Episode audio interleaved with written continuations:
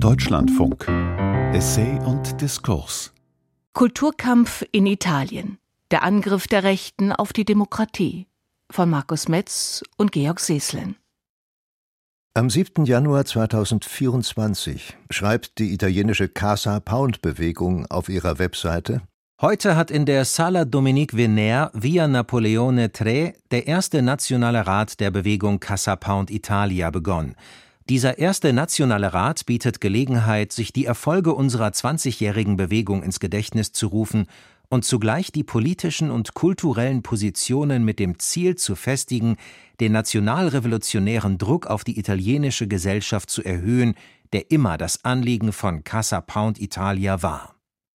Die Bewegung Casa Pound ist zum Zentrum des Kulturkampfs der neuen Rechten in Italien geworden. 2017 hat Casa Pound, so behauptet sie zumindest selbst, circa 20.000 Mitglieder. Und die nennen sich Faschisten des dritten Millenniums. Die Bewegung hat Kontakte zum gesamten rechtsextremen Spektrum in Europa. Sie genießt für viele Aktivisten Vorbildstatus. Der Name erinnert an den Dichter Ezra Pound, der ein glühender Parteigänger Mussolinis war und nach dem Krieg von den Alliierten in ein Heim für psychisch kranke Verbrecher verbannt wurde, weil man ihn sonst als Hochverräter und Kriegsverbrecher hätte behandeln müssen. Legendär genug hat die Casa Pound Bewegung seit 2003 ihr Hauptquartier in einem besetzten Gebäude im römischen Stadtteil Esquilino. Hier laufen die Fäden unzähliger extrem rechter und faschistischer Aktionen und Bewegungen zusammen. Hier gibt es immer wieder Veranstaltungen, bei denen sich in einheitlichem Schwarz gekleidete Gruppen mit dem römischen Gruß der Faschisten begrüßen und Strategien beratschlagen, wie die italienische Öffentlichkeit durch politische Aktion und kulturelle Angebote zu gewinnen sei.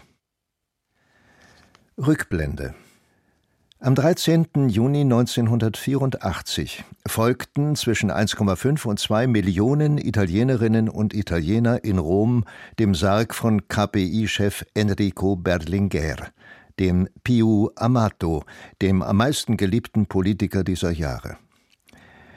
Es war, wie man sagte, die größte Kundgebung, die Europa bis dahin gesehen hatte. Und sie markiert eine Epochenwende in der italienischen Gesellschaft. Kurze Zeit nach dem Begräbnis ihres charismatischen Führers erlebte die Kommunistische Partei Italiens zwar ihren letzten großen Erfolg bei der Europawahl, aber nicht mehr in fundamentaler Opposition zu den herrschenden Verhältnissen, sondern in einem ständigen friedlichen Prozess der Transformation. Aus der einst revolutionären Partei war eine sanfte Kraft der Reform geworden, aus der Konfrontation ein Dialog.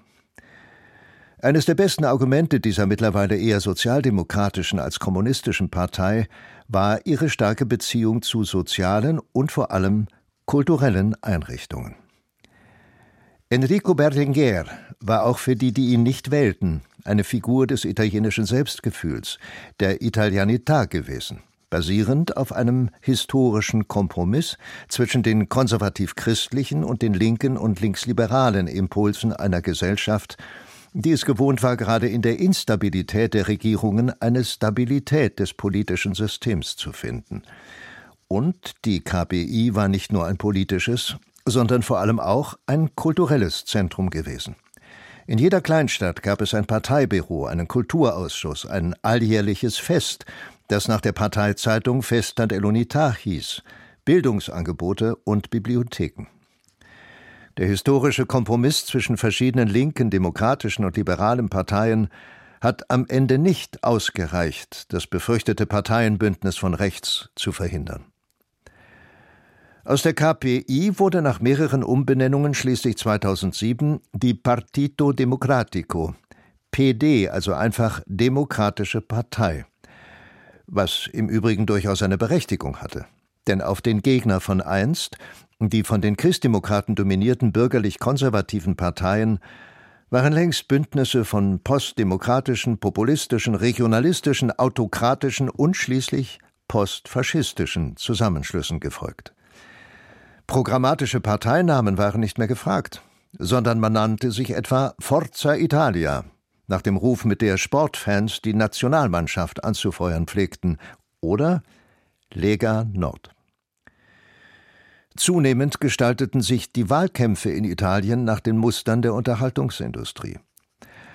Einer, der eben damit mit populären Medien und eher dubiosen Geschäften dahinter reich geworden war, nämlich Silvio Berlusconi, wurde zur prägenden Gestalt der nächsten Epoche der italienischen Nachkriegsgeschichte. Der millionenschwere Unternehmer und Medienprofi, der während seiner Amtszeiten zu verhindern wusste, dass seine zweifelhaften Geschäftsbeziehungen durchleuchtet wurden, wurde zum Prototyp eines neuen Politikertypus. Bei allen sonstigen Unterschieden weist dieser neue Typus drei konstante Elemente auf.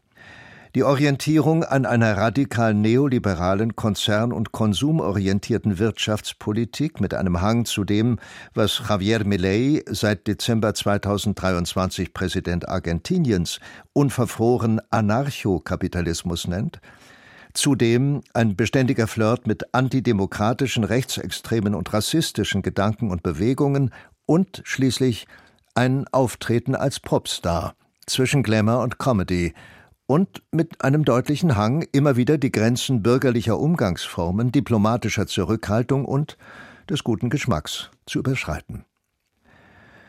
Während der gelegentlich kurz unterbrochenen Regierungszeit von Silvio Berlusconi ab 1994 löste sich nicht nur jener historische Kompromiss auf, es begann ein veritabler Umbau von Staat und Gesellschaft.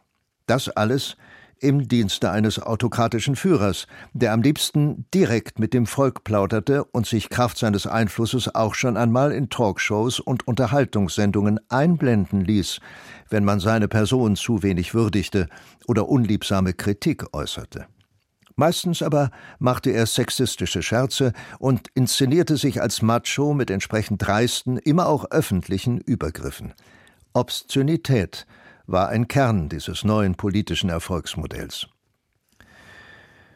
Wer nicht für Berlusconi war, war Kommunist, Terrorist, Anarchist, Sozialist, bei Bedarf auch Nazi, vor allem wenn es sich um einen Politiker aus Deutschland handelte. In Italien hat es seit dem Kriegsende nicht anders als in Deutschland immer Kräfte und Organisationen gegeben, legal oder illegal, die dem Faschismus und der Zeit von Benito Mussolinis Herrschaft nachtrauern. Doch es bedurfte der vulgären Postdemokratie des Berlusconismus, damit sich die unterschiedlichsten Strömungen und Erscheinungsformen der extremen Rechten ungehindert organisieren und vernetzen konnten. In den 90er Jahren hatte die neue Rechte in Italien, inspiriert von der Nouvelle Droite aus Frankreich, die Überlegungen des in den Mussolini-Jahren inhaftierten linken Theoretikers Antonio Gramsci und vor allem seine Idee einer kulturellen Hegemonie aufgegriffen. Die Vorherrschaft einer sozialen Gruppe zeigt sich auf zwei Arten: als Beherrschung und als intellektuelle sowie moralische Führung. Eine soziale Gruppe ist dominant, wenn sie die gegnerischen Gruppen unterwirft und die verbündeten Gruppen anführt. Eine soziale Gruppe kann, ja muss sogar vor der Machtübernahme die Führung übernommen haben. Wenn sie dann an der Macht ist, wird sie dominant, aber sie muss weiterhin führend bleiben. Indem Antonio Gramsci die politische Herrschaft an eine intellektuelle und moralische Führung knüpfte, eröffnete er die Möglichkeit, soziale Umwälzungen an eine demokratische Kultur zu binden. Für die rechte Umkehrung dieser Idee gilt das exakte Gegenteil. Kulturelle Hegemonie soll die Voraussetzung für die Abschaffung der verhassten Demokratie durch eine sogenannte konservative Revolution schaffen – und anders als bei Gramsci soll diese kulturelle Hegemonie nicht Moral und Bewusstsein entwickeln, sondern umgekehrt immer weitere Bereiche des kulturellen Lebens mit einer Mixtur aus Nationalismus, Sexismus, Anti-Intellektualität und Rassismus füllen. Die Casa Pound Bewegung war während der Berlusconi-Jahre als Partei aufgetreten, die sich als soziale Ergänzung und ernsthafter Widerpart zu den populistischen Parteien inszenierte. Gianluca Janone, damals noch Parteivorsitzender, verkündete 2019 die Auflösung der Casa Pound als politische Partei und erklärte, dass man ab jetzt nicht mehr für politische Ämter kandidiere, sondern sich auf den identitären Kampf konzentriere. Zu der Zeit wurden aus dem Movimento Sociale Italiano, einer faschistischen Partei, die für den Geschmack der Jungen zu viel Vergangenheit, zu viel Dutscher-Nostalgie, zu viel Fascho-Kitsch mit sich schleppte, die sogenannten Postfaschisten unter dem Namen Fratelli d'Italia, deren Mitglieder sich aus allen erdenklichen rechten und rechtsextremen Szenen und Organisationen rekrutierten. Auch die Biografie Giorgia Melonis, seit Oktober 2022 italienische Regierungschefin, reicht zurück in eine Vergangenheit bei militanten rechtsextremen Studentengruppen mit engen Beziehungen zu gewaltbereiten Organisationen im Untergrund sowie zu den kulturellen Szenen der Casa Pound Bewegung, zu Rechtsrock-Protagonisten, Straßenkampagnen und Überfallkommandos auf linke basiskulturelle Einrichtungen wie das Cinema Americana in Rom. Seit Giorgia Meloni ihre Regierung aus den drei rechten Parteien Fratelli d'Italia, Lega Nord und Forza Italia gebildet hat, hat sich Casa Pound zu einem wohlgelittenen, aber nicht öffentlich anerkannten Instrument entwickelt, um die konservative Revolution voranzutreiben, von der auch diese Regierung träumt. Hier geht es um die heftigeren und deutlicheren Methoden, die sich die offizielle Regierung in Hinblick auf europäische Nachbarn, Tourismus und Finanzpolitik noch nicht leisten kann. Das Verbindungselement zwischen postfaschistischer Regierung und militanter Bewegung ist ein beredtes Schweigen. Im Januar 2024 treffen sich tausende schwarz gekleidete Demonstranten in Rom. Aus der Demonstration werden Gewalt- und Morddrohungen gegen Liberale, Schwule und Linke laut worauf die Zeitung Republika schreibt Das Schweigen der Regierungs- und Parteichefin zu den Vorfällen gleicht einem stillen Armausstrecken in Richtung der gewalttätigen Rechten und dient dem Verwischen der Grenzen zwischen den legalen und den illegalen Kräften der Faschisierung. Zum Kulturkampf von Casa Pound gehört freilich nicht nur die Attraktivität der Militanz, sondern auch das Angebot eines Lifestyles. In den programmatischen Schriften und Aufrufen finden sich immer die Kombinationen der Worte national und sozial. Faschismus wird nicht nur als nationale und soziale Bewegung propagiert, sondern auch als hedonistischer Lebensstil, als modische Attitüde, als Szene mit eigener Musik, eigenem Jargon, eigenen Treffpunkten. Das Stichwort dazu ist der sogenannte Turbodynamismus eine Art Synthese von politischer und ästhetischer Gewalt, mit Anklängen an den Futurismus und seine Verknüpfung mit faschistischer Propaganda. Bei den Aktionen trägt man immer einheitliche, aber auch durchaus gestylte Kleidung. Der Webauftritt der Bewegung unter dem Titel Zentropa gibt sich betont jugendlich mit vielen Anknüpfungspunkten an Pop, Videogames oder populäre Streaming-Serien. Neben politischen Aktionen und Demonstrationen der eigenen Gewaltbereitschaft und neben Aktivitäten im Sektor von Kultur und Freizeit ist ein weiteres Betätigungsfeld ein medienwirksames soziales Engagement, das der Öffentlichkeit immer wieder vor Augen halten soll, dass die Institutionen der demokratischen Zivilgesellschaft untauglich, schwach und korrupt seien und Hilfe und Solidarität nur unter dem Zeichen der Casa-Pound-Rechten zu erwarten sei. Nach dem Erdbeben von L'Aquila 2009 engagierten sich die Aktivisten, wo man es zuließ, als freiwillige Helfer. Bis heute leisten sie Arbeit im Zivilschutz, im medizinischen Bereich, organisieren Blutspenden, Pflegehilfen und Sorgentelefone und sind beim Umweltschutz aktiv. Bei jeder dieser Aktionen kritisieren die Rechten das Rote Kreuz oder die Hilfsdienste der Gewerkschaften. Diese würden auch Nicht-Italienern, Migranten und sozialen Schmarotzern Hilfe leisten.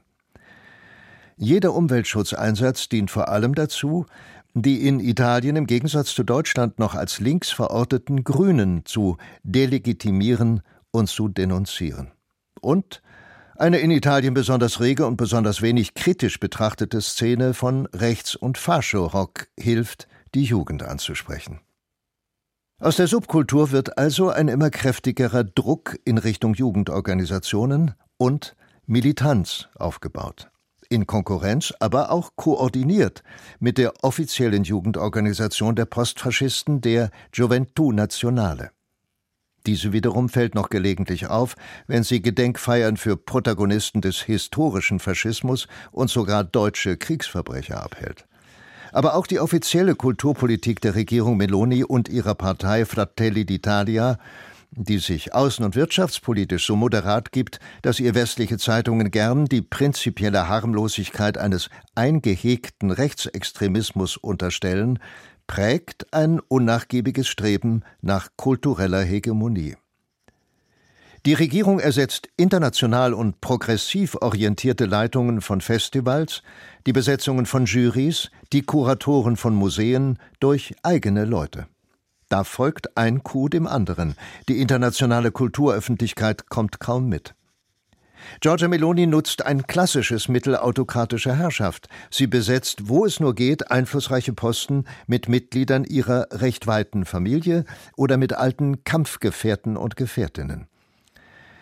Die ideale Bühne dafür ist das öffentliche Rundfunksystem RAI, etwa für den ehemaligen Lebensgefährten der Regierungschefin Andrea Giambruno, der nicht nur wegen seiner Tiraden gegen deutsche Politiker bekannt wurde, denen ausgerechnet in Italien einfiel, den Klimawandel zu bemerken, sondern auch, weil er Frauen, die Vergewaltigung und Mord fürchten müssen, Alkoholmissbrauch und fahrlässige Provokation vorwirft. Jedenfalls hat sich Andrea Giambruno mit seiner TV-One-Man-Show Diario del Giorno, also Tagebuch, sehr rasch vom Mann im Hintergrund zum König der machistischen Trash-Tiraden entwickelt. Giambruno schwadroniert da über den Klimawandel. Gibt es nicht. Über die europäischen Nachbarländer. Sollen sich gefälligst um ihren eigenen Kram kümmern. Über deutsche Touristen. Sollen daheim bleiben. Und immer wieder über die Frauen. Giambruno verkündet in seiner Sendung keine Nachrichten, er ist die Nachricht. Protagonisten des rechten Entertainments wie er bilden die perfekte Verbindung zwischen dem vulgären Berlusconismus und der sexistischen Politik der Postfaschisten. Denn auch was die dramatischen Zahlen zur Gewalt gegen Frauen anbelangt, die Femizide und die Leidensgeschichten, greift Meloni wieder zum probaten Mittel. Sie schweigt. Stattdessen lanciert Casa Pound eine Kampagne mit Wandmalereien, Plakaten und Flugblättern, in denen es immer nur um die eine Behauptung geht. Nicht die patriarchale Ordnung und die Macho-Kulte sind schuld an der Gewalt gegen Frauen, sondern die linken, queeren, antiautoritären Verräter der Traditionen. Verkürzt liest man dann überall Was heißt da Patriarchat? Die Täter sind eure sogenannten neuen Männer. Wie es im Berlusconismus üblich wurde, gibt es auch im Melonismus keinerlei Skrupel gegenüber Interessenkonflikten zwischen Familie, Geschäft, Medium und Politik. Alles dient allem. Man kennt das Prinzip aus dem Feudalismus und von der Mafia. Mit Demokratie jedenfalls hat es nichts zu tun. Der Kulturkampf der Rechten reicht tief in den Alltag der Gesellschaft und spart so gut wie keinen Lebensbereich aus.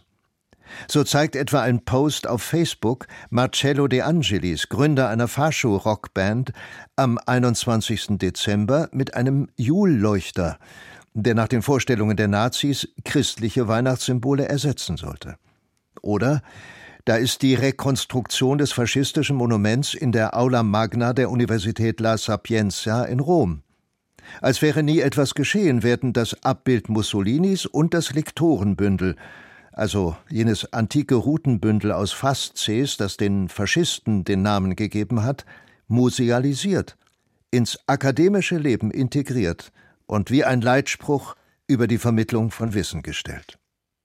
Giorgia Melonis öffentliche Auftritte, zum Beispiel jener Fernsehgerechte im Parco Verde von Caivano im August 2023, sind perfekte Choreografien der Antidemokratie.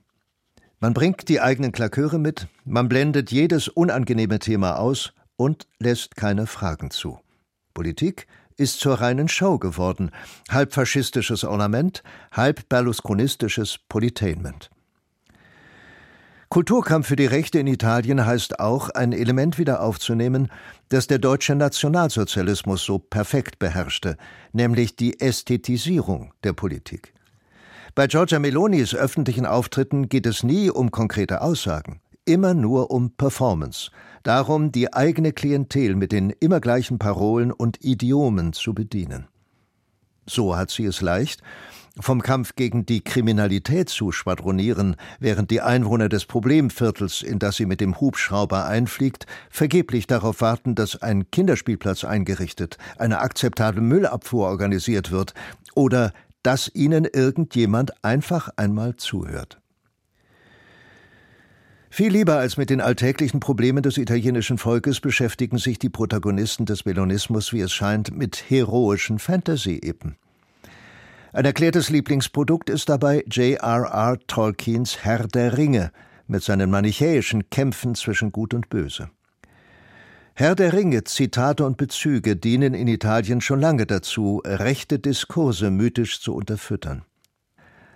Mittlerweile Parteisekretärin der Fratelli d'Italia, eröffnete Ariana Meloni mit ihrer Schwester im ersten Jahr nach deren Triumph in der Galleria Nazionale d'Arte Moderna e Contemporanea in Rom eine große Ausstellung zu J.R.R. Tolkien und seinem Fantasy-Epos. Immer wieder zitiert auch die Regierungschefin das Werk.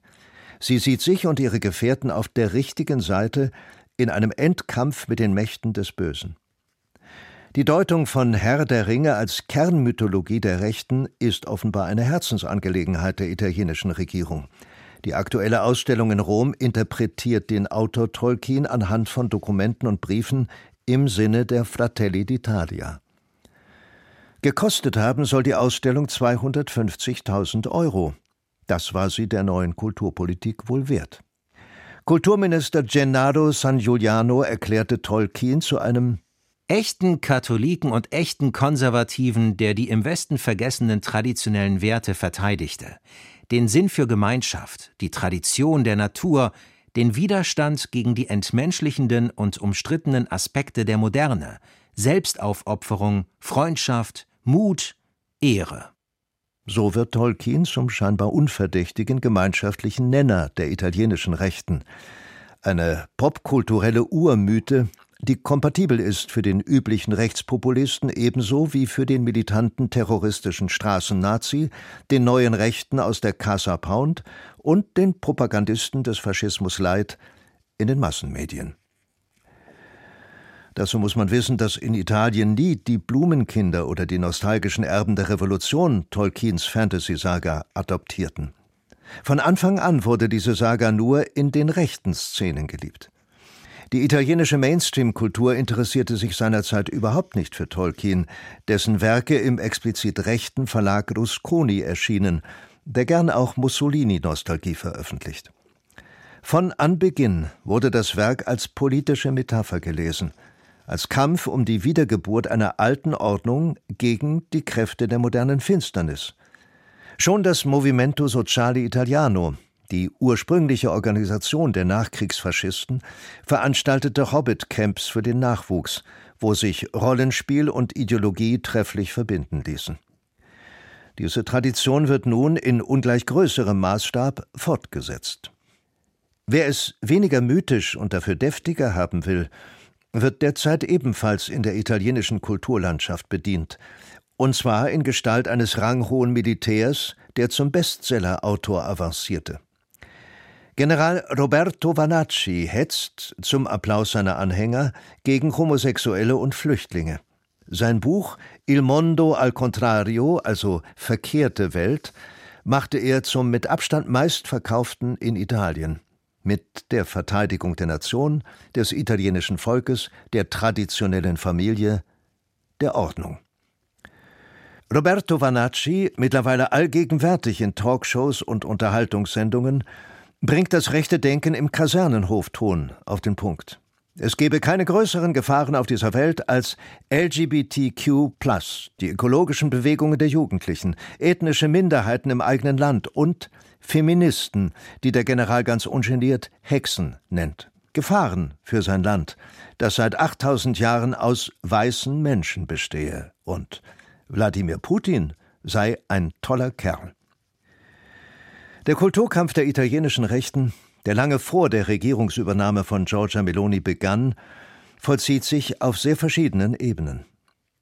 Auf der des Entertainments und der Popkultur, auf der der akademischen Traditionen und des historischen Erbes, Auf der Ebene der großen und kleineren kulturellen Institutionen von nationalem und internationalem Rang, auf der der journalistischen Berichterstattung und Meinungsproduktion und nicht zuletzt auf der der Alltagsorganisationen und des Gebrauchs von Sprache und Bildern. Es geht darum, dass so gesehen, so gehört, so gesprochen und so kommuniziert wird, wie es sich die Postfaschisten vorstellen. Es geht darum, diese kulturelle Hegemonie flächendeckend, aber sozusagen schmerzlos zu erreichen. Dabei sind die angeführten Beispiele gerade einmal die Spitzen der Eisberge. Der rechte Kulturkampf reicht von Universitäten in kommunale Verwaltungen, vom Vereinsleben in die medizinische Versorgung, von den Metropolen in die tiefste Provinz. Welche Aufgaben dieser Kulturkampf zu erfüllen hat, ist überdeutlich. Zunächst handelt es sich um nichts weiter als Propaganda. Aber dann geht es auch darum, durch die ständigen Spektakel von der Tatsache abzulenken, dass die Regierung Meloni auf wirtschaftlichem oder sozialem Gebiet keine Lösungen, sondern nur Feindbilder anbietet. Die üblichen natürlich. Die Ausländer, von unbrotmäßigen Touristen über egoistische Bürokraten in Brüssel bis zu den Migranten, die das reine Blut des italienischen Volkes bedrohen. Die Frauen, die Queeren, die Nonkonformen, die die traditionellen Geschlechter- und Familienmodelle untergraben, die Linken, die Kommunisten und Sozialisten, die schuld daran sind, dass sich ein italienischer Durchschnittsverdiener den Urlaub im eigenen Land nicht mehr leisten kann. Die Ökologen und Klimaretter, die einem den Spaß am Leben verbieten wollen, die Kritiker, die wie der Gastrohistoriker Alberto Grandi nicht einmal davor zurückschrecken, die geheiligten Güter der italienischen Küche als kulinarische Mythen zu entlarven. Beim Kampf um die kulturelle Hegemonie spielen aber auch Symbole, Moden, das Kapern von Pop-Elementen, die Reinigung von nationalen Institutionen wie dem Liederfestival in Sanremo oder dem Filmfestival von Venedig eine Rolle. Die Umwandlung des universalistischen Weltkulturerbes in Italien in ein nationales italienisches Kulturerbe gehört ebenso dazu, wie neue Denkmäler für faschistische Prominenz zu errichten und die antifaschistische Erinnerungskultur zu unterdrücken. Der Trick besteht darin, dass man auf der Ebene des Kulturkampfes, der nicht zuletzt ein Kampf gegen die Kultur selbst ist, Menschen aus dem bürgerlich konservativen Lager erreichen kann. Menschen, die politisch eigentlich noch nicht auf der Seite des postfaschistischen Regimes stehen, das sich gerade durch Änderung des Wahlrechts und die Abschaffung der demokratischen Gewaltenteilung Stabilität verschaffen will. Der zweite Trick besteht darin, dass man damit auch unpolitische Menschen erreichen kann, die die Spektakel des schlechten Geschmacks und der Vermischung von Politik und Entertainment genießen.